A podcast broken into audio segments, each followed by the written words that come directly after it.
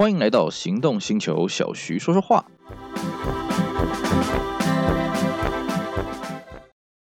The all new Ford Kuga 二一点五年式全新启动，唯有 Kuga 能超越 Kuga，纯正运动休旅，Eco Boost 一八零二五零旧换新，防疫早鸟价九十一万九起。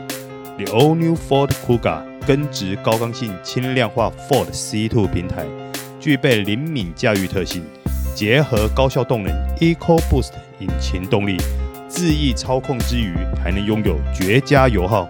二一点五年式 Kuga 配备升级，全车系标配完整 Level Two 驾驶辅助，再升级原厂三百六十度环景影像行车辅助系统，RED 道路边缘侦测系统，ISA 智慧型速线辅助系统。全方位守护行车安全，让你全心沉浸在真实自由的旅程。大家好，我是 Celsius，今天呢来跟各位聊一聊经典的车。我们今天的主角呢是 BMW 的 E36 啊，以俗称的 E 三六。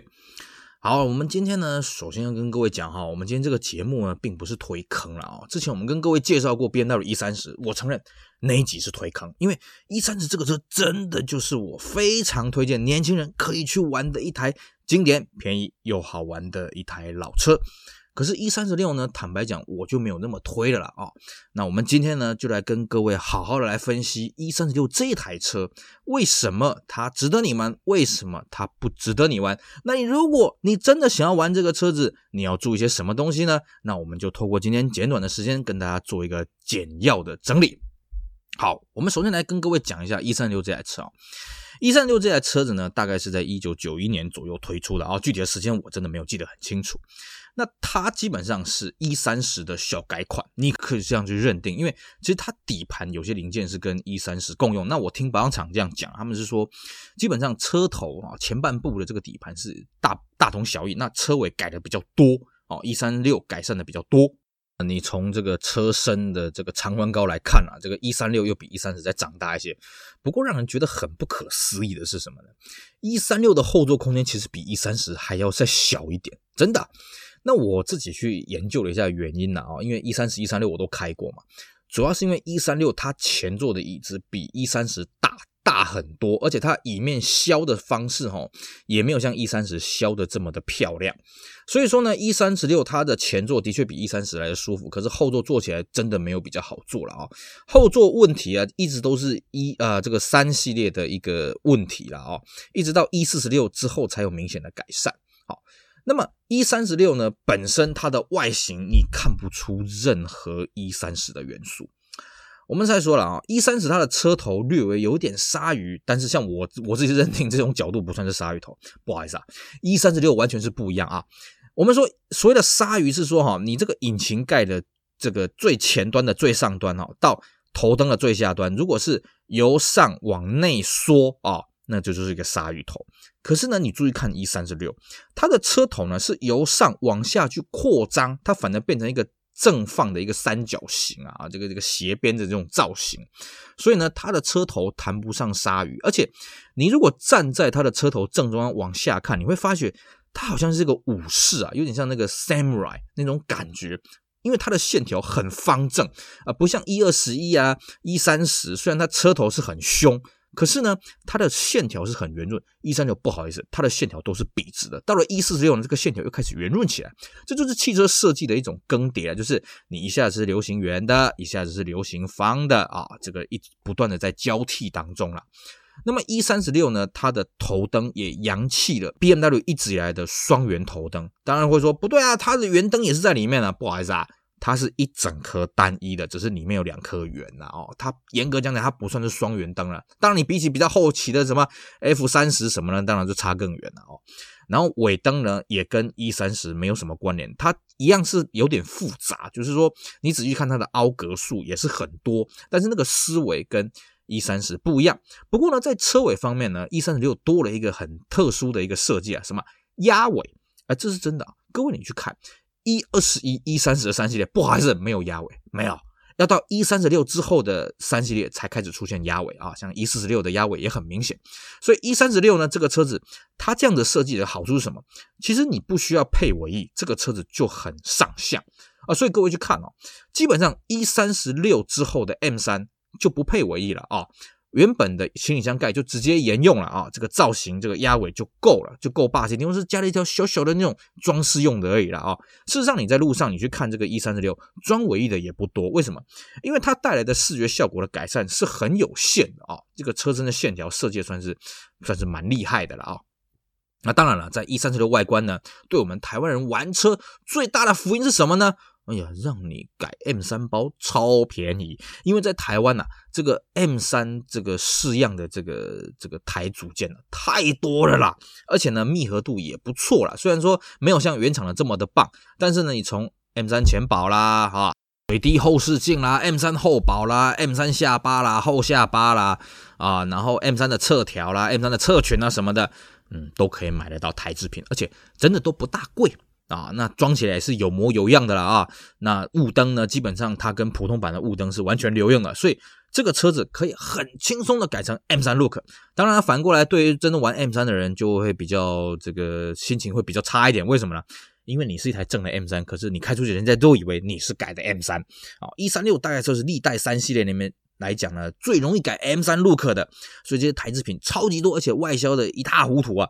然后呢，当时因为其实我们台湾的美规 M3、欧规 M3 也卖的很多了，那后来陆陆续续外汇的也办了很多，所以呢，你要改个 M3 铝圈，哎，这个也不难；你要改个 M3 的内装，其实也不太难。换句话说，你真的愿意一点一滴，可以把一台318一路升级成 M3，呃，把一台316升级成 M3 的 look，其实并不是非常的困难呐。所以这个车子它的魅力呢，它比 E30 更大的魅力呢，主要就是在这里啊，因为。E 三十你要改 M 三的 look 真的是不容易，因为 M 三它是可乐瓶的曲线，你光是这个爆龟什么那个就很麻烦。E 三六没有，都一样啊，大家都长一样。呃，不过呢，E 三十六呢，各位，如果你基于这点，哎呀，你想去玩呢，那底下东西你得好好听了了啊。首先一个，我们来稍微介绍一下这个 E 三十六它在台湾的车系的编程啊。E 三十六这个车子基本上它经历过一次比较大的改款。那么小改款次数比较多了哦。首先，它第一年基本上它只卖三一八跟三二五，然后呢，最早最早的 E 三十六呢，它的保杆是全部没有烤漆的，记住，全部没有烤漆的。当然，你现在去外面看，哎，这个保杆几乎都有烤漆，或者烤一半的漆，因为呢，大部分呢是更换过保杆，或者它是比较后后面推出来，它基基本上在第一年哦，第一年的当下。他的车子配的都是塑胶保杆，塑胶前后保杆，就算是三二五也是一样。那三一八当然是配铁圈加盖。然后我记得没错的话了哦，最早的第一年的后视镜好像还没有那个导风槽，到第二年之后才出现这个导风槽，但是我印象不是很深刻了啊。那么到了第二年之后呢，它的保险杆因为被人家嫌实在太廉价了，所以他把保险杆做一半的烤漆。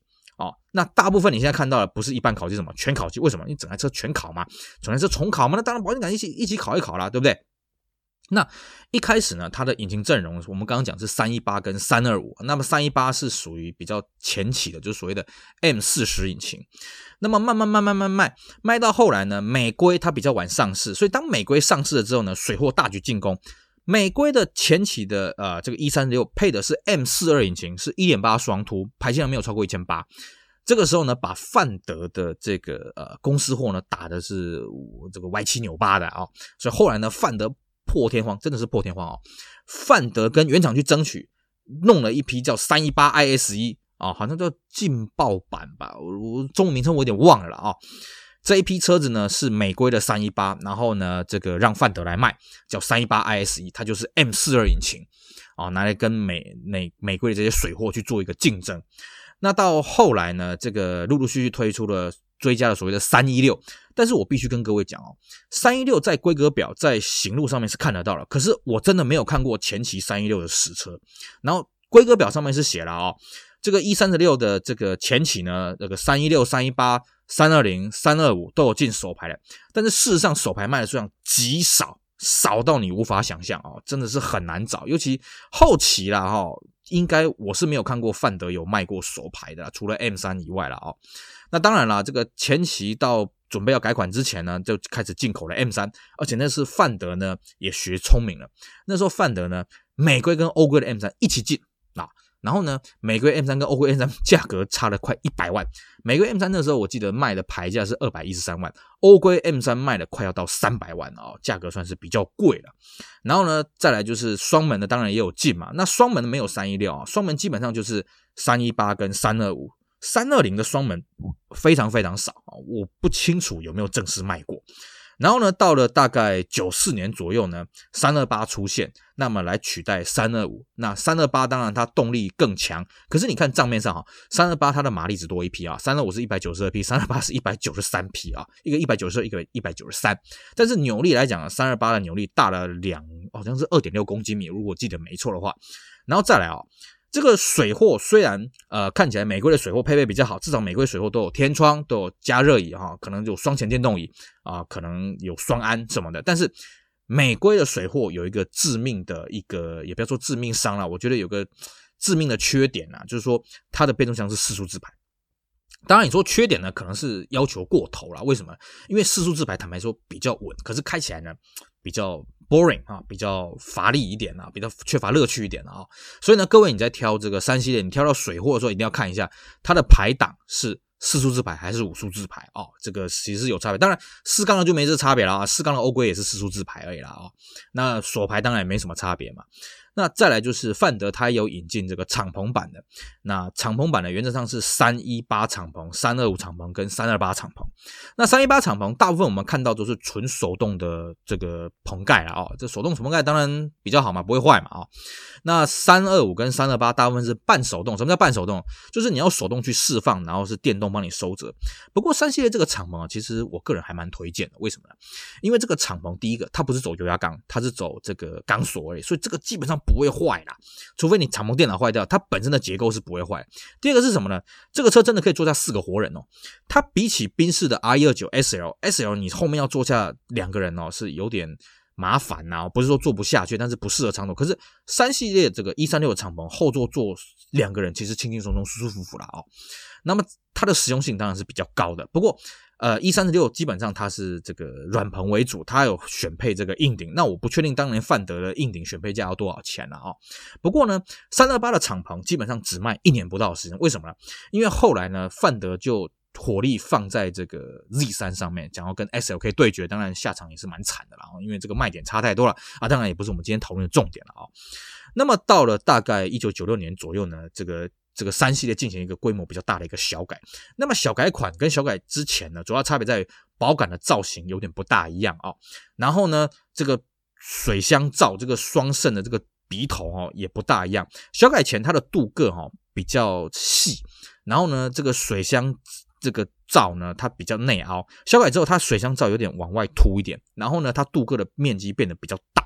然后还有一个是说，它侧面的方向灯呢，小改前它的方向灯有一个明显的塑胶套，小改之后这个塑胶套比较不明显。那当然，铝圈也做了一些式样的更迭。那么小改之后的三系列，另外一个变革是它引擎啊、除了我们刚刚讲三二五的引擎已经被三二八给取代掉，另外一个是什么呢？它原本这颗 M 四十 M 四二这个没有超过一千八百 CC 的引擎被 M 四四给取代掉，那称呼叫三一八 IS。虽然说这颗引擎，坦白讲，它税金真的是多一级，可是呢，它动力差很多。我记得没错的话，呃，前期的 M 四十的引擎马力应该是一百多一点而已啦哦。那么 M 四四已经拉到一百四十匹，实际上开起来，哎，真的是蛮畅快的。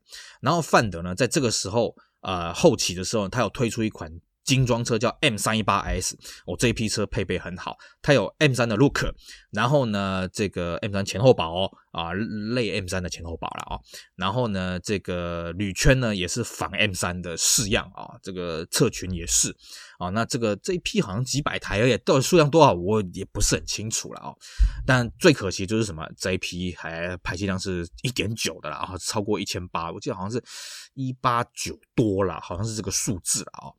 那么后期的基本上三二八卖的很少，因为后期范德主推是什么？三一六那一批三一六是南非做，但是配备超级好的，它有哎，我记得没错的话是有天窗啦，然后有这个这个高级的防盗音响，然后有核桃木内装啊，然后有这个这个好像是人造皮的座椅啊，总之配备很好，还有铝圈的啊，然后最后一批这个三一六啊叫做。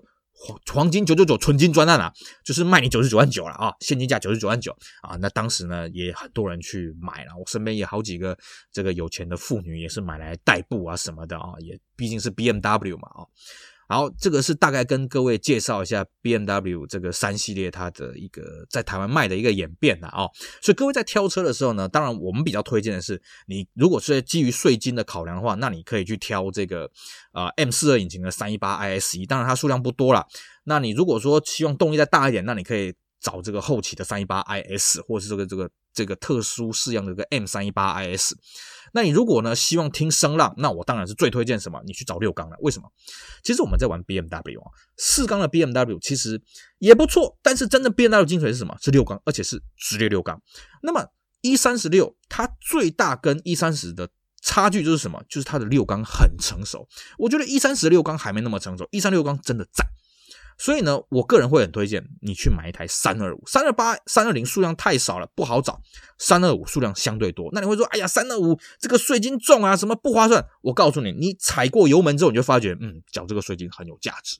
而且呢，我们一般都还顺便推坑啊，如果你弄到一台六缸的三系列呢，我们会教你用穷人改车法。什么穷人改车法呢？你就在排气管的尾段拿螺丝孔钻两个洞。这个声浪就会很好听了，超级好听啊！你就不用去花大钱去换什么尾管了啊！当然记住啊，不要去吵到别人啊！这个小小道的撇步啦，教大家一下。那么再来就是说，E36 这个车子它通病了，你一定要去注意。第一个是什么？诶，因为 E36 当初在设计的时候，我觉得原厂它自己计算错误了啊！它最容易让人家头痛的是什么？它的避震器塔座会裂开。从318到一直到 M3 都有这个问题。那所以你在挑这个车的时候，你一定要去看它的避震塔座有没有问题，前后都要看。后面的避震器塔座呢，你要可能要找专业的人从后行李箱这样慢慢去检查，慢慢去看。那么前面的避震器塔座它就是裸露的哦，你可以稍微看一下它是不是有缝补过的痕迹。如果有的话，你可能就要考虑一下它是不是有做好，有有补的完整。那么另外一个啊，E36 的一个通病啦，就是它的那个动力方向机油管哦。你把那动力方向机油壶给打开哈，通常，里面都不是那种流血的颜色，因为我们一般动力方向机油是红色的嘛，通常都是水泥灰，或者说你刚换没多久，我的经验啊，半年就变成水泥灰了啊，这也是一个各位要注意的地方。再来就是它的变速箱油，尤其是这个自排的变速箱油冷却哦，它是也有一个水箱在你的冷气水箱的后面有个小的副水箱。那个那个小小的水箱风，那个水箱炸哦，那个一定要特别小心，因为如果你那边有漏的话，你的变速箱就有水混，你的变速箱就 KO 了，就再见了，就拜拜了哦。这个一定要特别注意。那至于冷气方面啊，它不像 E30 啊，这个冷气呢，哎，这个暖气通常会废掉，热水排会漏。基本上 E36 的冷气算是冷，而且暖气什么的功用也算是正常的哦。那么。我们在中控台来讲呢一三六从冷气的下方是音响，那一三一三六原厂音响真的不怎么样了哦。然后呢，再来往下看呢，是它有个多功能的诊断荧幕，那个荧幕通常都会断字，那断字呢，我也不建议各位去修了，因为修了之后还是会坏的哦。然后还有就是它的仪表板中央也有一个诊断器，它常常会亮一些什么 check 的指示灯。我们最常发现亮 check 指示灯是什么？是告诉你那个尾灯泡烧掉啦，什么头灯烧掉什么。可是你去看都是好的，它那边常常会秀抖，那个也就不用管它了哦。当然，E36 它的内装最让人头痛的是什么？四个字：环保材质。我自己遇过这么多 E36 哦，真的没有几台说内装完全安静无声。每台车不管内装多漂亮，那个门板已经起口起手走，那你把它给拆下来，好好重新粘、重新弄，过了一段时间又那边起口起手走，为什么呢？第一个台湾路面烂，第二个是什么？它里面的环保材质真的是不耐震。那当然，相对的，它。这个天花板会塌下来，这个也都是一个通病了哦。所以呢，这部分各位要去比较稍微留意一下。当然了啊，这个其他一些我们老车该注意的啊，这个里程啦啊，有没有好好保养啦，有没有改装啦，有没有什么有的没的啊？这当然基本的架构大家还是要有啦哦，基本的概念大家还是要有。然后呢，如果今天你想要买 M 三式样的，就是改 M 三包的，你要切记哦。因为它的侧裙哦比较外扩一点哦，那往下延伸的幅度比较大，所以你在车子要顶高的时候，一定要特别特别小心，那个顶高点一定要找得清清楚精准，不然你的 M 三包可能会爆掉哦。这个要特别小心。那另外一个什么？女性的朋友在上下车的时候一定要提醒他们，他们如果穿高跟鞋的时候，很容易勾到那个 M 三包跟车身衔接的地方哦。大部分啊那边都会在打矽利康去啊细胶去把它强化了哦。那我自己偶尔会不小心带到，那个一定要很很你要很注意。那还有就是说，如果你改的是 M 三水滴后视镜，恭喜你，外形很帅。可是使用度超级差，因为它什么都看不到。所以呢，你开的这个呃水滴后视镜的这个三系列的话，你要养成一个习惯，你在变换车道的时候，身体要前后挪移，确定好这个视觉死角里面是不是没有车子，再把车换到变换过去。好啦，我们今天的节目呢做的比较长一点啊，因为这个 E36 要讲的故事真的很多了啊。我其实我也很喜欢这个车子，但是因为基于时间的因素呢，没办法跟大家一一的细聊了啊。我们今天就择这个重点跟大家摘要性的跟大家啊介绍这个车子。那如果你真的想要买这个车子呢，建议你还是多上网做点功课。其实这个车子也蛮值得玩的啦啊。那但是呢，要费心照顾的地方也不少。不过它的零件算是相对好找，而且也没有说很贵。所以呢，那年轻朋友如果想要体会一下这九零年代。操控同级车之王，嗯，那你真的可以考虑一下一台 E 三十六。不过啦，平行的路，我个人还是比较推荐 E 三十啦。好，我们今天的节目就到这里，非常感谢各位的收听，也希望大家继续支持我们其他行动星球精彩的 Podcast 节目。我们下回再来喽，拜拜。